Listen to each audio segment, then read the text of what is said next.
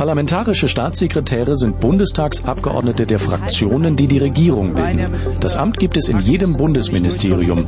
Welche Aufgaben hat ein parlamentarischer Staatssekretär?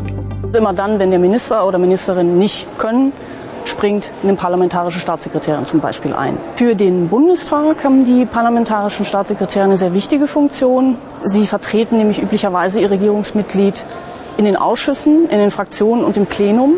Die parlamentarischen Staatssekretäre müssen also für einen reibungslosen Informationsaustausch zwischen Ministerium und Bundestag sorgen. Wie wird man parlamentarischer Staatssekretär?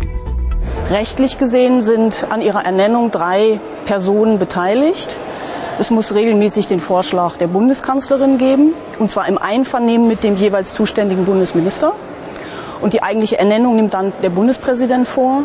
Und wichtig, es können nur Bundestagsabgeordnete ernannt werden. Die Amtszeit beginnt mit der Übergabe der Ernennungsurkunde.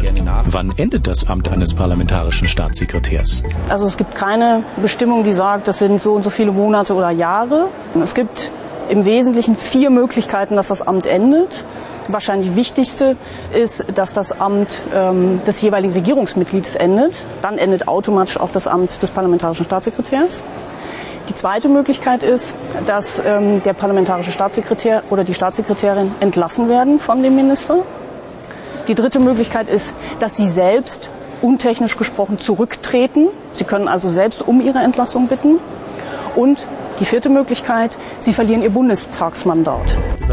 Zurzeit gibt es rund 30 parlamentarische Staatssekretäre. Wie kommt diese Anzahl zustande? Also die Zahl der parlamentarischen Staatssekretäre ist gesetzlich nicht geregelt. In der Regel wird es sich nach dem Aufgabenzuschnitt des Ministeriums richten, sicherlich auch nach der Größe des Ministeriums oder nach möglichen Schwerpunkten, die in der Regierungsarbeit gesetzt werden sollen. Mehr zum Nachlesen auf www.bundestag.de.